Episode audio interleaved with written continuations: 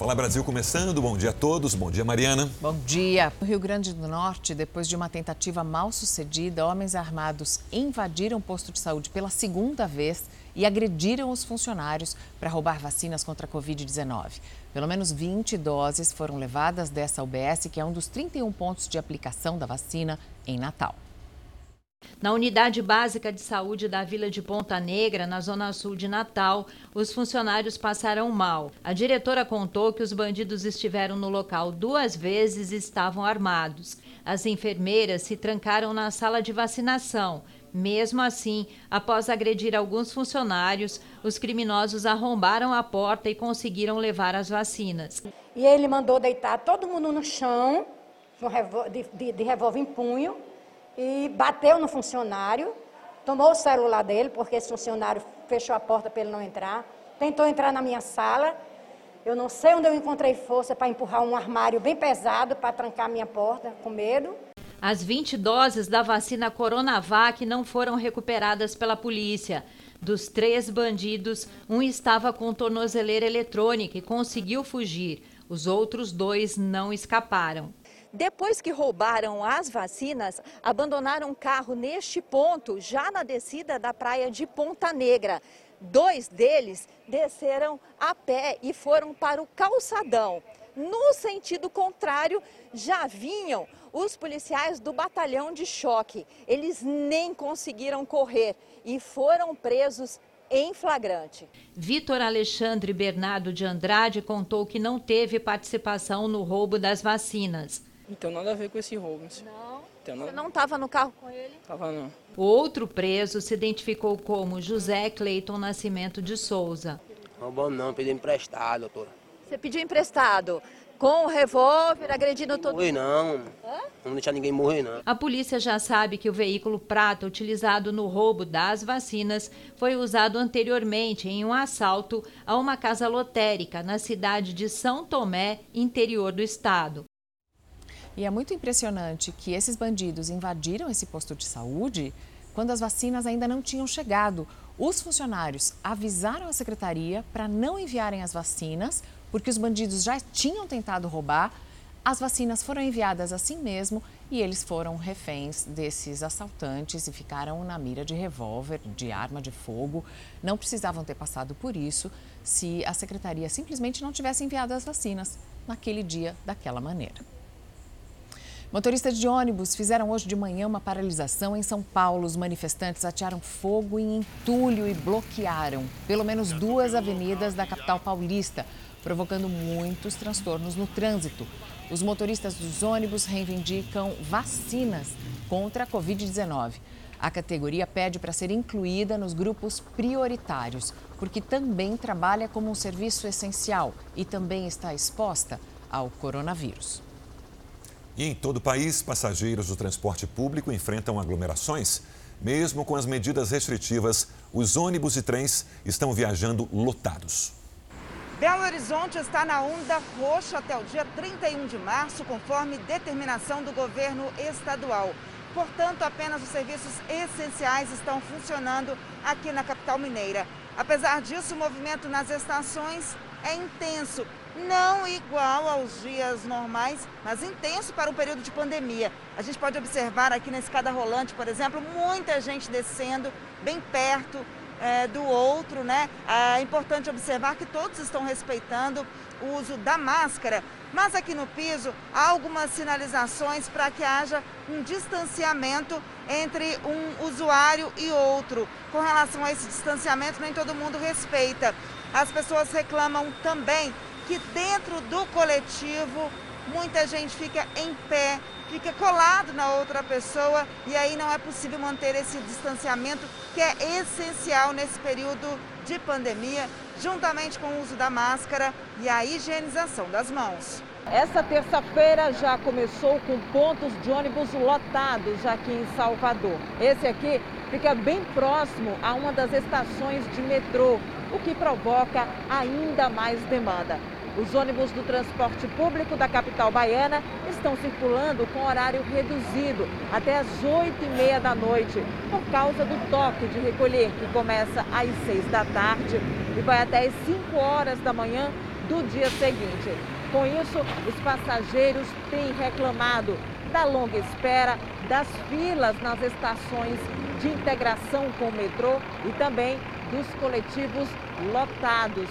Segundo a Secretaria Municipal de Mobilidade Urbana de Salvador, 40 ônibus estão disponíveis para melhorar o serviço nos horários de pico. Desde o início da pandemia, a aglomeração dentro de ônibus tem sido uma situação preocupante em Belém. Nas principais ruas da cidade são vários flagrantes de pontos lotados, além da falta de limpeza e de fiscalização. Problemas que já faziam parte do cotidiano dos paraenses, mesmo antes da pandemia, e se agravaram devido ao alto risco de contágio. O governo do Pará colocou mais 133 ônibus para circular. Eles devem ficar nas ruas por 30 dias. A fiscalização também aumentou nos principais corredores aqui de Belém. A capital do Pará está em lockdown desde o dia 15 de março. Nas fotos, o semblante dos passageiros demonstram cansaço, preocupação, medo. Cada um busca como pode a coragem para enfrentar mais um dia de trabalho. Só que não é um dia de trabalho qualquer. Estamos em um dos momentos mais críticos da pandemia. Toque de recolher, bares e restaurantes sem poder receber clientes, acesso restrito ao comércio. Tudo isso para evitar a aglomeração, que no transporte público está cada vez mais incontrolável. Na Baixada Santista, o lockdown já está valendo. Vamos até Santos ao vivo com o repórter Misael Mainetti. Bom dia, Misael. Mostra pra gente então como é que está o movimento por aí. Oi, tem menos movimento, tá? Em relação a dias comuns. Muito bom dia a você, Mariana, e a todos que acompanham o Fala Brasil. Imagens ao vivo aqui em Santos. Só que em relação ao ano passado, quando não havia lockdown e era apenas fase vermelha, a gente lembra que estava tudo vazio, tudo literalmente vazio, diferente de hoje que a gente vê um certo movimento. Funcionam aqui em Santos apenas serviços essenciais e o horário de ônibus foi reduzido. Aqui na Orla a gente vê que a prefeitura colocou grades de proteção impedindo a circulação das pessoas e está permitida apenas a presença dos ciclistas que vão trabalhar e usam a ciclovia para isso. A gente também vai mostrar imagens ao vivo da praia aqui em Santos. É proibido usar a praia, isso em toda a Baixada Santista, não apenas em Santos, e tem uma força-tarefa para fazer essa fiscalização. Toda a Baixada Santista, nove cidades, estão em lockdown por causa da ocupação hospitalar que já bate 85%. Mariana? Obrigada, Misael. Praias desertas na Baixada Santista são nove cidades do litoral. O Rio de Janeiro também sofre com falta de leitos de UTI. Nesta segunda-feira, quase 200 pessoas estavam à espera de uma vaga. A gente vai falar sobre isso com o repórter Fábio Peixoto. Fábio, bom dia. O governo municipal desativou um hospital de campanha. Eram 500 vagas no começo do ano, esse hospital foi desativado. Alguém conseguiu explicar o motivo? Pois é, Mariana, bom dia para você, bom dia para todo mundo. É isso que nós também estamos tentando entender. Desde ontem nós estamos aguardando uma resposta do prefeito Eduardo Paes, mas ainda não tivemos retorno. O Hospital de Campanha do Rio Centro foi desativado no dia 5 de janeiro. Nesse mesmo momento, o Amazonas já vivia um colapso e tinha um alerta de segunda onda de contaminação. O hospital que custou 10 milhões de reais foi desativado pela prefeitura. E, Fábio, outra situação que ainda precisa ser explicada é sobre leitos de UTI que não teriam sido destinados para pacientes com a Covid-19. Pois é, Sérgio, esse é um levantamento feito pela Secretaria Estadual de Saúde, divulgado pelo jornal Correio da Manhã, onde aponta irregularidades nos leitos de UTI dos hospitais Evandro Freire, Souza Guiar e Ronaldo Gazola, onde esses leitos não estariam disponíveis para receber pacientes infectados com a coronavírus. O documento foi enviado ao Ministério Público, mas o MP informou que ainda não recebeu. Sérgio, Mariana. Obrigada, Fábio. E hoje começa a funcionar em São Paulo um novo hospital exclusivo para atender os pacientes com a Covid-19. O repórter Pedro Leão está em frente à unidade. Pedro, bom dia. Serão quantos leitos a mais? Tem leito de UTI também? Bom dia, Mariana. Bom dia, Sérgio, todos que acompanham o Fala Brasil. Olha, são 55 leitos de UTI e 141 de enfermaria que passam a funcionar aqui de forma exclusiva no Hospital Geral da Vila Penteado, na zona norte de São Paulo. Importante dizer, pessoa que vier aqui procurar atendimento por conta própria não vai ser atendida. Aqui apenas pacientes que são transferidos ou que chegam de ambulância é que serão atendidos e internados. Essas medidas valem uh, são esforços do governo do estado para conter aí o avanço da Covid-19, bem como a criação de mil leitos no estado de São Paulo como um todo e também de 12 hospitais de campanha. É um cenário preocupante, Pedro. Hoje são mais de 28 mil internados em todo o estado, sendo que 12 mil estão em leitos de UTI. É muita gente. Mas, Pedro, temos uma notícia boa em relação ao número de vacinados. Qual é?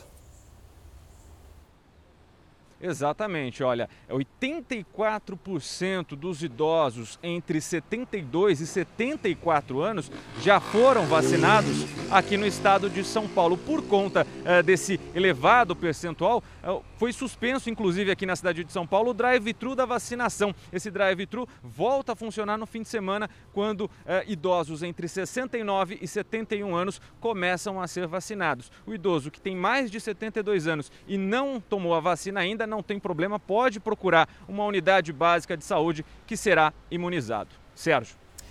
E a polícia ouviu novas testemunhas. No caso Henri, são as médicas e a enfermeira que atenderam um menino de 4 anos no hospital. Elas passaram 14 horas dando depoimento na delegacia. Também foi ouvido o perito responsável pelo laudo que apontou as lesões em Henri.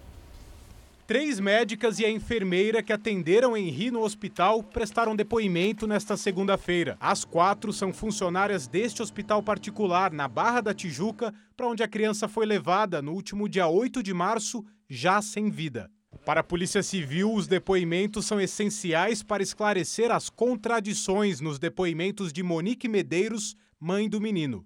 No hospital, ela afirmou à equipe médica que ouviu um barulho no quarto onde Henri estava e por isso foi até lá. Mas aos policiais, Monique falou que acordou com o barulho da TV no meio da madrugada e que quando foi ver se o filho estava bem, o encontrou já caído no chão. Na delegacia, nesta segunda-feira, o advogado do casal afirmou que contradições como esta são comuns em momentos de tensão. Ela menciona, por exemplo, que o sogro entrou e ficou ajoelhada junto com ela do lado do Henri enquanto ele estava lá tentando ser reanimado. E, por sua vez, o vereador informa que o sogro nunca entrou, ficou do lado de fora. Outra testemunha-chave também foi ouvida pelos investigadores nesta segunda-feira. É o médico legista que analisou os ferimentos no corpo do menino Henri no Instituto Médico Legal. O pai da criança estuda, inclusive, pedir à polícia a exumação do corpo para que seja feita uma nova perícia mais detalhada. As autoridades que têm que avaliar, inclusive por questões médicas, se seria o caso ou não, já diante de tanto tempo que passou, se teria sentido isso. A polícia agora quer saber se Henri de fato foi agredido antes de morrer, como indicam os peritos ouvidos até agora, ou se foi mesmo um acidente doméstico. Cinco pessoas foram baleadas durante uma partida de futebol no Rio de Janeiro. O campo onde acontecia a partida foi isolado. A violência acabou com o tradicional jogo de segunda-feira entre os amigos de Madureira, zona norte do Rio.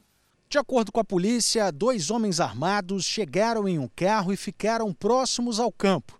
Durante a partida de futebol, eles invadiram o local e começaram a atirar. Duas pessoas morreram baleadas dentro do campo. Outras três ficaram feridas. Os criminosos fugiram logo em seguida. Juan José Teres de Souza, 22 anos, e Rony Carvalho Ottoni, de 34, morreram no local. O pai de Rony saía para o trabalho quando soube da morte do filho. Um rapaz extrovertido, alegre. Todo mundo gostava dele. Tem um filho, meu neto, oito anos. Ai, meu Deus. Os três feridos foram levados para um hospital público. Durante a madrugada, Igor Ney de Oliveira, de 21 anos, não resistiu. O campo fica perto da comunidade da Palmeirinha. A polícia investiga a participação de traficantes no ataque. Um homem foi preso suspeito de dar um golpe de 40 mil reais em uma mulher e ainda tentar matar a vítima. Para escapar do atirador, ela se fingiu de morta. Ao perceber que estava cercado, Seider Malafaia, de 32 anos, abriu o portão e fingiu estar surpreso. No celular dele, os agentes encontraram mensagens de ameaças à mulher. Dizendo que ia matá-la, manda foto de pessoas sem cabeça, de pessoas mortas para ela justamente com o objetivo de amedrontar a vítima. Ela e o suspeito se conheceram pela internet. Há dois anos mantinham um relacionamento à distância sem nunca terem se visto pessoalmente. Segundo familiares, ele a convenceu a vender um imóvel em São Paulo e comprar outro aqui na Baixada. Apaixonada, ela depositou 40 mil reais na conta de Seider, na esperança que iriam se casar. Segundo familiares, ele dizia que a mãe era doente, não tinha dinheiro dinheiro para comprar medicamentos. Ela foi entrar em contato com a irmã dele.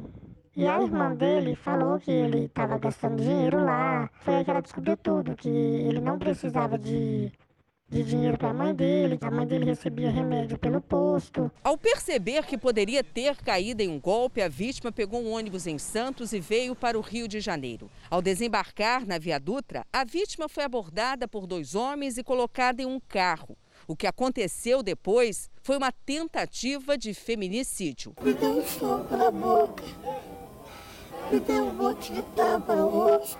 Aí a pessoa chegou perto de mim, puxou e deu. E a pessoa entrou no carro e eu me fiz de morta. Muito machucada, a mulher se escondeu entre esses caminhões e depois rastejou por quase quatro horas até encontrar uma pessoa que a ajudasse.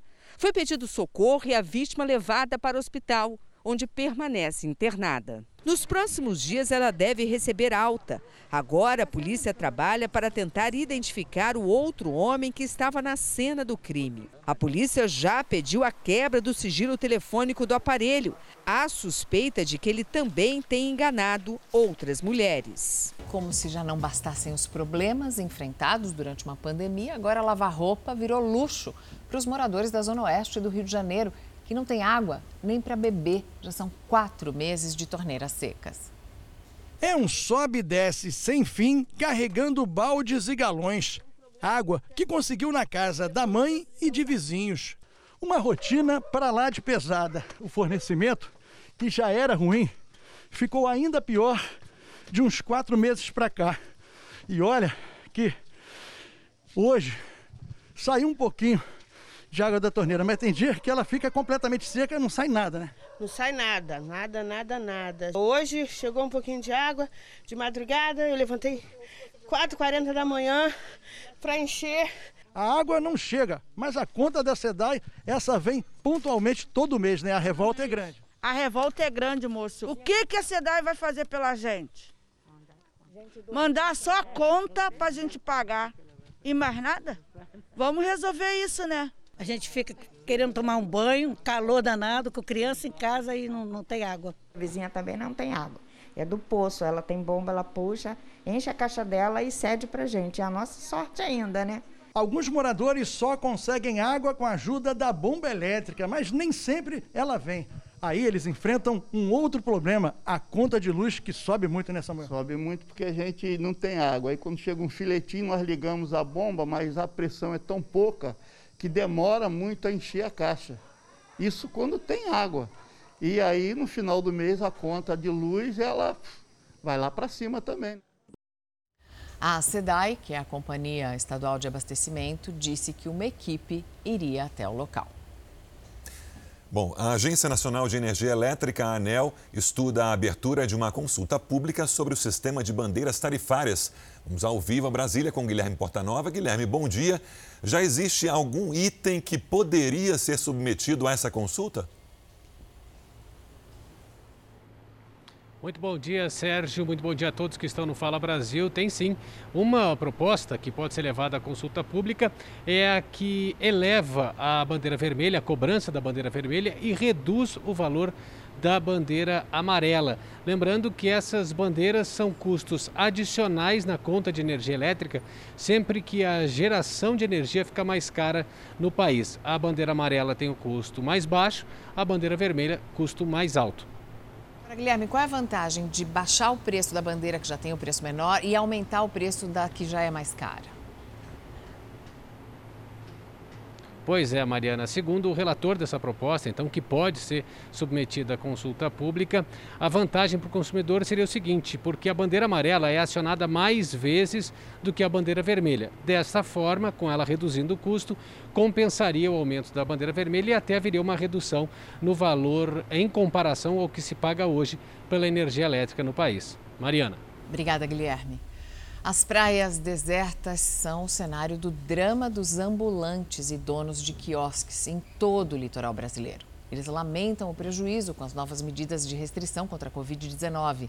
Na Bahia, até a venda do tradicional acarajé está sendo afetada. Dulcinea é italiana, mora no Brasil há seis anos e é dona dessa barraca. Sem poder trabalhar, sai pelas ruas vendendo água, mas não tem levado quase nada para casa. 10 reais. 10 reais, mais nada. Vilma é vendedora de aipim. Trabalha há anos em Itapuã. Por conta da pandemia, ficou isolada em casa. Para se proteger e também sem gente nas ruas, não tinha para quem vender. O problema é que as contas não param de chegar. Eu não tenho como honrar meus compromissos porque eu não tenho, que meu sustento vem do trabalho. Ana se emociona ao falar da barraca fechada há quase um ano. Ela entende a necessidade de fechar o comércio, mas queria uma contrapartida maior para quem é ambulante. E me dá uma tristeza de vir aqui e ver meu, meu trabalho aqui fechado, sem poder ganhar meu pão, dependendo dos outros, porque a gente tem pedido de trabalhar. Enquanto essa ajuda não chega, com Itapuã desse jeito, com tudo fechado, sobreviver é uma luta diária. E essa situação se repete em várias partes do Brasil. Em Vitória, no Espírito Santo, não há proibição da circulação de pessoas nas praias, mas os vendedores ambulantes e o uso de guarda-sol, cadeiras de praia e barracas não são permitidos. No Rio de Janeiro, estão proibidos o banho de mar, a permanência na areia e as atividades econômicas, incluindo o comércio ambulante. Em Santos, litoral de São Paulo, está proibido o acesso total às praias do município. A medida inclui ambulantes, acesso às barracas, cadeiras e guarda-sóis, além de atividades físicas e esportivas. E diante desse cenário, o governo está sofrendo pressão do Congresso para aumentar o valor do auxílio emergencial. A gente vai a Brasília agora com Vanessa Lima, também ao vivo. Vanessa, bom dia para você. Qual é a reação do governo? Bom dia, Sérgio. Os presidentes do Senado e da Câmara e a presidência da República estão fazendo articulações para fazer com que a medida provisória que reestabeleceu o pagamento do auxílio emergencial prescreva. E por que isso? Desde que chegou ao Congresso, a medida provisória vem recebendo emendas parlamentares para que o valor do auxílio seja aumentado. Uma delas reestabelece o valor inicial de 600 reais, enquanto o Congresso aprovou o valor máximo de 375 reais reais para mulheres chefes de família. Se a medida provisória for votada, existe o risco do valor do auxílio emergencial realmente aumentar, justamente durante a votação das emendas. Agora, se deixarem a MP caducar, os presidentes da Câmara e do Senado não precisarão retomar as discussões sobre o valor do auxílio que já estará sendo pago. Mariana. Obrigada, Vanessa. E com quase 50 mil novos casos de Covid-19 registrados só nesta segunda-feira, o sistema de saúde chega a uma situação cada vez mais complicada e os hospitais estão ficando sem os remédios necessários para entubar os pacientes. Na forma mais grave da Covid-19, os pulmões ficam tão comprometidos que é preciso colocar oxigênio por um tubo que vai direto na garganta do paciente. Mas o procedimento de intubação precisa ser feito com o paciente sedado. A pessoa, se ela estiver acordada, consciente, ela não permite que isso aconteça. Então, uma das questões básicas para a gente fazer intubação é, são as medicações para sedação. E não só para fazer o procedimento da intubação, mas para a manutenção do paciente intubado. Com o aumento dos casos, a demanda por medicamentos para sedação é quatro vezes maior em relação ao período pré-pandemia. Em Marília, no interior do estado de São Paulo, os profissionais deste hospital já tiveram que pegar insumos de outra unidade hospitalar. Quem tem UTI Covid, que utiliza muito o kit de intubação, e mesmo depois de entubado, se ele estiver na UTI, ele vai, ele vai continuar utilizando os medicamentos e oxigênio. Na rede de Santas Casas e em outros hospitais beneficentes de São Paulo, também há escassez de insumos para intubação. A população está ficando cada vez mais agressiva com os profissionais de saúde. Hum. Em mais uma unidade que a gente foi, a gente já teve denúncias da população agredindo os médicos e os demais profissionais de saúde. O estado de São Paulo tem a maior rede hospitalar do país, mas também já está no limite. Apesar do aumento no número de leitos, é preciso ter remédios para os tratamentos essenciais, por isso, o Estado vai alterar o protocolo de intubação. Optamos por fazer mudanças de protocolos usando outros medicamentos disponíveis que possam sim garantir que essas pessoas sejam, uh, possam se manter intubadas, ou seja, com auxílio dos aparelhos, sem qualquer prejuízo na sua assistência. O governo do estado de São Paulo se reuniu com fornecedores nesta segunda e mandou um ofício para o Ministério da Saúde pedindo ajuda para garantir o abastecimento. O Sindus Pharma, sindicato que representa a indústria farmacêutica, informou em nota que já fornece menos medicamentos de cada pedido para que haja uma distribuição conforme a necessidade e não faltem remédios em nenhum hospital do Brasil. E a Anvisa simplificou o registro de produtos importados. Essa medida favorece que com outras empresas que também têm a capacidade produtiva possa ampliar e chegar no mercado ofertando novos produtos. Vim de regra, ele fica 14 dias em quarentena. A Anvisa reduziu essa quarentena para 7 dias. Isso faz com que os lotes produzidos cheguem mais rápido ao mercado. Enquanto isso, o Ministério da Saúde requisitou mais de 700 mil insumos para intubação às fábricas brasileiras. Entre eles estão sedativos e neurobloqueadores. A Organização Pan-Americana da Saúde anunciou que vai ajudar o Brasil na compra e na procura por novos fornecedores de remédios em outros países. Assaltantes identificados por meio do DNA. A tecnologia coloca a polícia à frente de muitos criminosos. E foi por meio de material genético que um dos maiores assaltantes do país foi condenado a mais de 100 anos de prisão. Ele, claro, nega a participação nos crimes, mas esteve em pelo menos cinco grandes assaltos. Você acredita que uma touca ninja deixada no banco de trás de um carro possa colocar alguém na cadeia? Difícil acreditar, mas a resposta é sim. Anderson Struziato dos Santos foi condenado por assalto com base no exame de DNA. Essa história começou em 2016, num dos maiores assaltos da história da Baixada Santista. Uma quadrilha chegou a Santos, no litoral paulista, para roubar uma transportadora de valores. O muro da empresa foi posto abaixo com um caminhão Armados com pistolas, metralhadoras, fuzis e explosivos, os assaltantes detonaram mais uma parede e dinamitaram o cofre. Os assaltantes mataram até um morador de rua porque se assustaram. Dejair Zezuino de Lima foi fuzilado sem saber o que estava acontecendo. A quadrilha fugiu com 12 milhões de reais da transportadora de valores. Os ladrões acessaram a rodovia Anchieta, num confronto com a Polícia Rodoviária Estadual de São Paulo, mataram a tiros dois PMs dentro da viatura: Leonel Almeida de Carvalho e Alex de Souza da Silva. No caminho, eles ainda roubaram dois carros e mantiveram os donos reféns. Num desses carros, a Toca Ninja foi deixada. O material genético foi trazido aqui para o Instituto de Criminalística de São Paulo. As investigações seguiram. Dois anos se passaram até que os policiais chegaram no nome de Anderson Estruziato dos Santos. Suspeito identificado, mandado na mão, os agentes foram até a casa dele, um apartamento na Grande São Paulo. Ele não estava. Mas a mulher que estava em casa confirmou que um par de tênis pertencia a ele. O material genético recolhido do tênis bateu com o da touca ninja. Anderson tinha usado o acessório. Começou então uma caça a ele. Em 2019, um ano depois, ele foi preso no Nordeste. Preso, concordou em ceder material genético da saliva para os policiais. Mais uma vez, o material genético bateu com o da toca ninja. Aí não tem mais. Não tenho nada a ver com o que está acontecendo. Anderson acabou condenado a 146 anos de prisão. Ele sustenta que é inocente. A defesa disse que está aguardando o andamento dos recursos.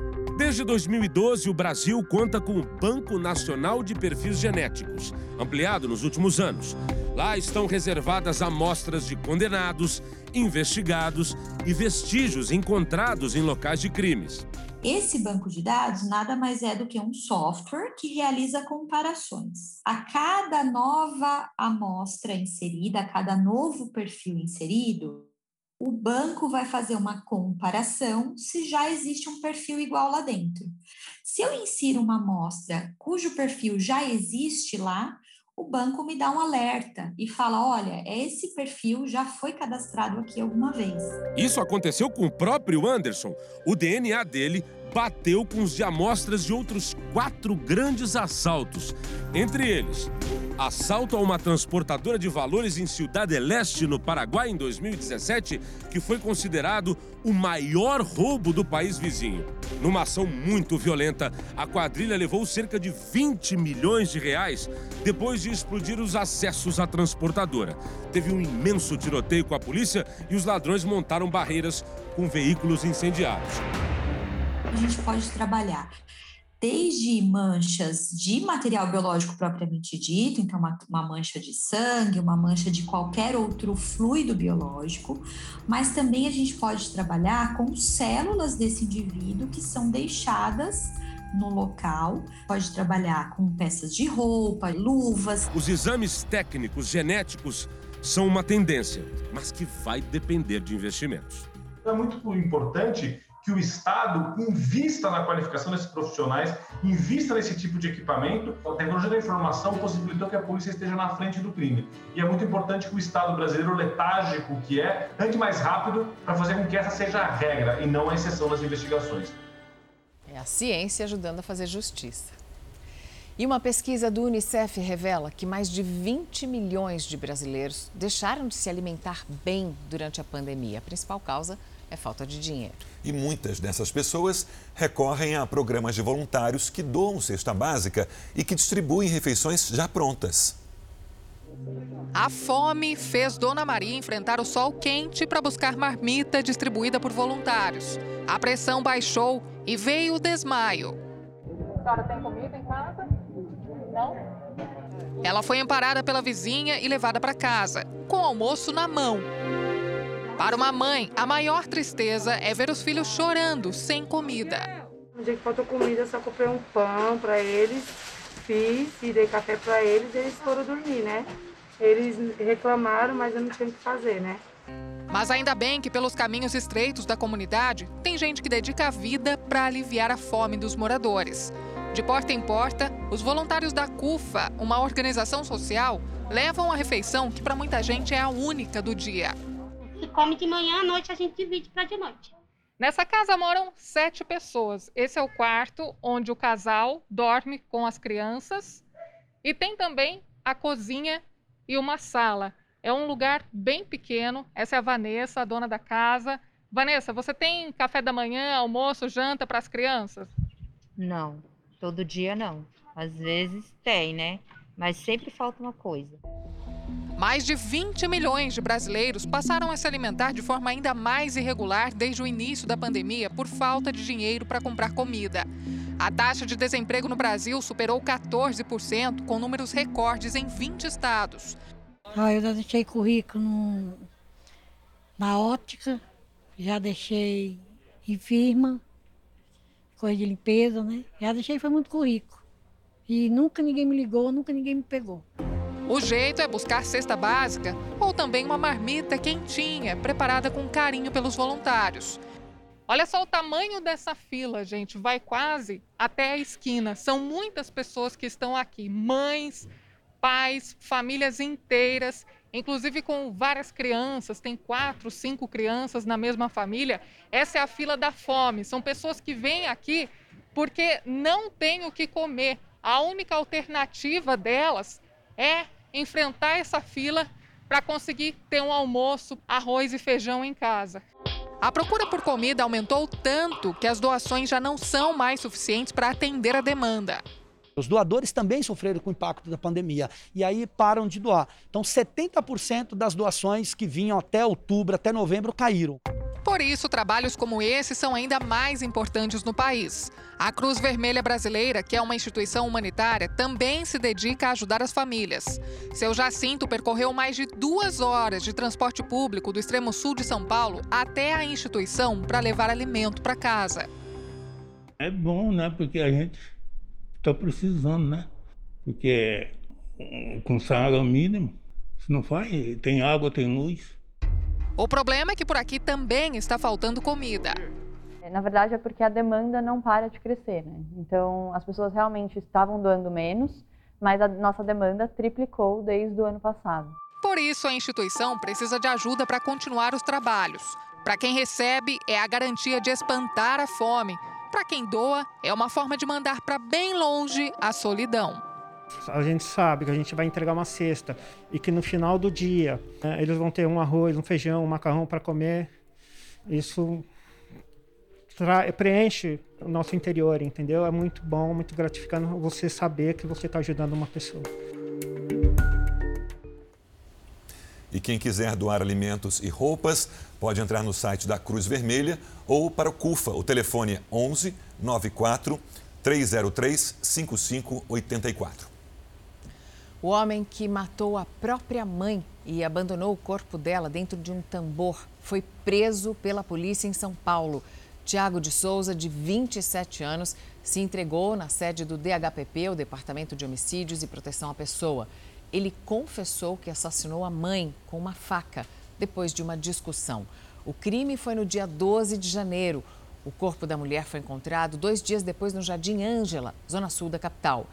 Tiago chegou a dizer para os familiares que a mãe estava internada.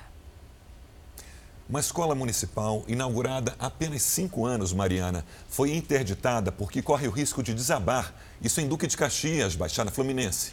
São rachaduras, infiltrações, vazamentos, até buracos. As aulas presenciais que mal tinham começado tiveram que ser suspensas. Um aluno gravou este vídeo que mostra uma das salas de aula. São rachaduras, vazamentos e infiltrações. A Cristina, mãe da Rebeca, de 7 anos, levou um susto com o que viu dentro da escola. Tá péssima. A qualquer momento a escola pode vir abaixo. A escola, que ficou fechada por causa da pandemia no ano passado, chegou a abrir as portas para o ensino presencial no dia 8 de fevereiro de 2021.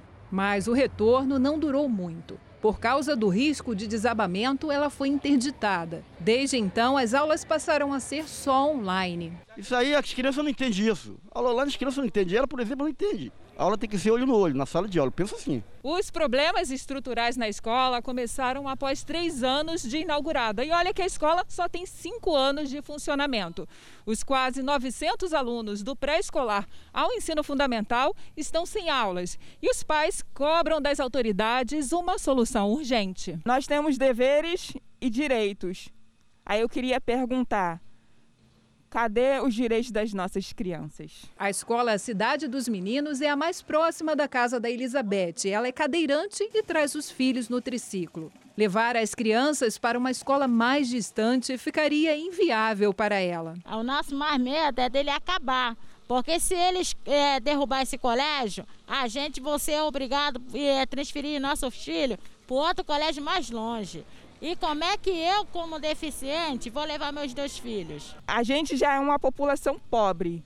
O que a gente pode ter de mais valioso é a educação e nós não estamos tendo. Como é que vai ficar o futuro do nosso país?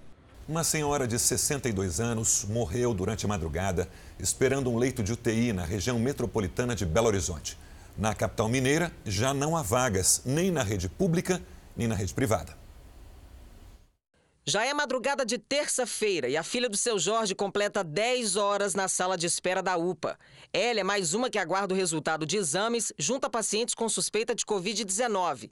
A demora faz com que muitos pacientes e acompanhantes percam a cabeça. Aqui já, já teve gente que já jogou lixeira no chão aqui, já jogou. Já bateu na mesa ali. Já teve um, homem que cansou de esperar, pulou ali a grade ali. Tá tenso aqui, não tá fácil. Unidades de pronto atendimento, hospitais públicos e particulares de Belo Horizonte estão lotados. Ambulâncias chegam e saem a todo momento. Cenas que estão se tornando cada vez mais frequentes. Em Belo Horizonte, a ocupação dos leitos de UTI para a Covid-19 ultrapassou 100% pela primeira vez na rede pública. Na rede particular, o índice já tinha superado a lotação na semana passada e agora está em 114%. Isso significa que os 819 leitos de UTI da capital mineira estão ocupados e a fila de espera só aumenta. Na tentativa de desafogar as UPAs até o fim desta semana, as unidades vão passar a atender prioritariamente pacientes com sintomas ou diagnóstico de coronavírus. Outros casos de baixa complexidade serão direcionados aos centros de saúde, que vão ter o horário de atendimento ampliado. Esta unidade será uma por regional que vai funcionar 24 horas para atender a uma unidade de atendimento não Covid. Nesta segunda, o governo de Minas anunciou a abertura de 100 novos leitos no estado. E só agora seu Jorge se deu conta do quanto o hospital de campanha que foi desmontado está fazendo falta nessa nova onda da doença. Gastou aquela fortuna toda para ativar e gastou aquela fortuna toda também para desativar. Agora nós precisamos de leito aí para o pessoal que está com Covid e Minas Gerais não tem.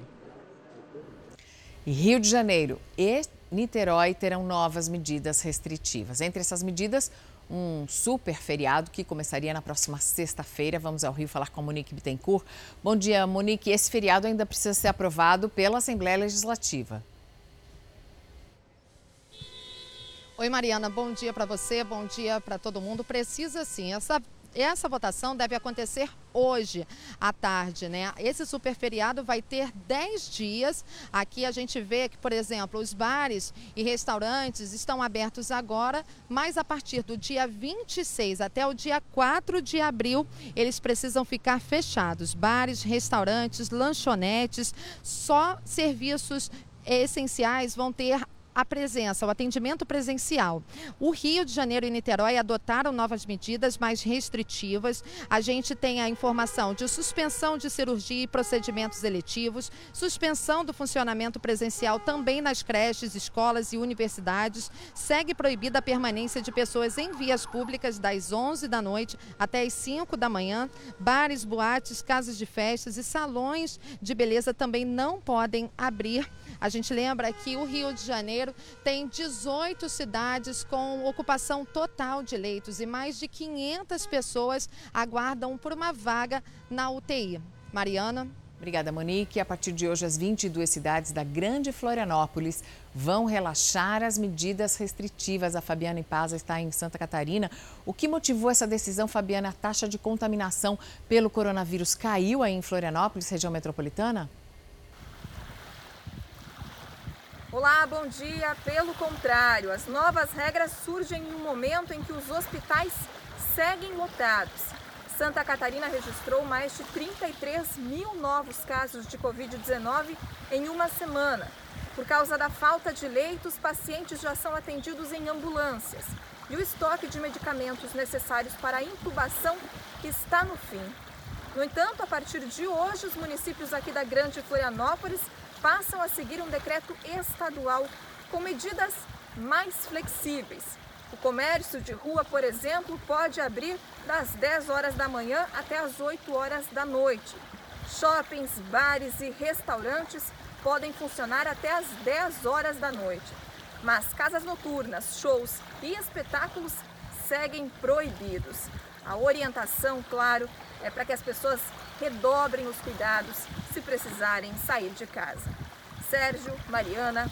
Obrigada, Fabiana. E vamos ver agora como está o ritmo da vacinação contra a Covid em todo o país. O Brasil imunizou até agora quase 6% da sua população, cerca de 12 milhões e 300 mil pessoas. E desse total, um pouco mais de 4 milhões e 200 mil brasileiros já receberam a segunda dose.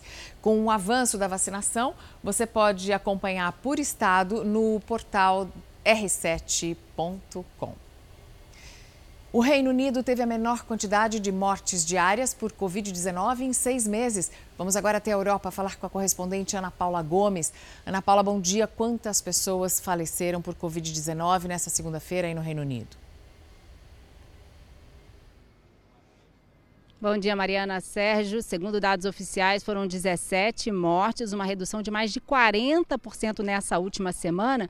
O governo britânico aponta o sucesso na campanha de vacinação para essa redução. É o país que mais vacina na Europa, mas o certo é que as restrições todas ainda não foram levantadas por lá. O governo agora elabora uma lei que proíbe britânicos viajarem para fora dos países aqui do bloco e quem não cumprir pode pagar uma multa que pode chegar a 46 mil reais. Aqui em Portugal, essa reabertura também acontece de forma gradual para evitar a pressão dos hospitais, algo que aconteceu em janeiro. Nas últimas 24 horas, foi o menor registro de novos casos desde setembro. Mas o presidente Marcelo Rebelo de Souza aponta aí o fim do estado de emergência só para maio. Enquanto Portugal, o Reino Unido estão vendo melhora nos índices, há outros países da União Europeia que não estão indo tão bem assim. É, Sérgio, é o caso da Alemanha, que anunciou um novo confinamento para o período da Páscoa, do dia 1 ao dia 5, comércio todo fechado, restaurantes só abrem no dia 3 e o lockdown que já existia no país foi prorrogado até o dia 18 de abril. Segundo especialistas, um dos motivos desse avanço na Alemanha é a variante britânica. A chanceler alemã Angela Merkel explica essas restrições porque, segundo ela, é preciso conter as infecções para o sucesso das campanhas de vacinação que ainda seguem lentas aqui na Europa. Sérgio. Obrigado, Ana. Até amanhã. O viajante brasileiro é o segundo mais recusado do mundo, atrás apenas dos sul-africanos. São mais de 100 países ao redor do mundo com restrições duras de entrada. Confira agora na reportagem da correspondente Silvia Kikuchi. Nunca foi tão difícil para um brasileiro viajar para outro país. De acordo com um levantamento da Associação Internacional de Transporte Aéreo e uma empresa privada, o passaporte brasileiro é o segundo mais recusado no mundo. Só perde para a África do Sul. Atualmente, 117 países aplicam restrições fortes ao desembarque dos brasileiros. Em outras 100 nações, como na Coreia do Sul, Sri Lanka e Egito, a entrada dos brasileiros é permitida desde que seja comprovado o teste negativo para a Covid-19 e feita a quarentena. Não por coincidência, os três passaportes mais recusados do mundo, África do Sul, Brasil e Reino Unido, são de lugares que deram origem a novas variantes do coronavírus. E no caso do Brasil, o avanço da Covid-19 preocupa também os países vizinhos. Peru e Colômbia chegaram a proibir voos. Chile, Argentina e Venezuela impõem restrições com medo das novas variantes. Com menos de 3% da população mundial, o Brasil responde por quase 11% das mortes por Covid-19. Os dados oficiais até a tarde do dia 22 confirmavam mais de 290 mil mortos desde o início da pandemia. Com os hospitais em colapso, a média de mortes diárias supera a casa dos 2 mil por dia. Em termos de comparação, no continente asiático, com mais de 20 vezes a população brasileira, a média diária de óbitos ficou abaixo de mil em março. No dia 22, foram 790 mortes registradas, a maioria na Índia, Indonésia e Turquia. Aqui no Japão, foram 33.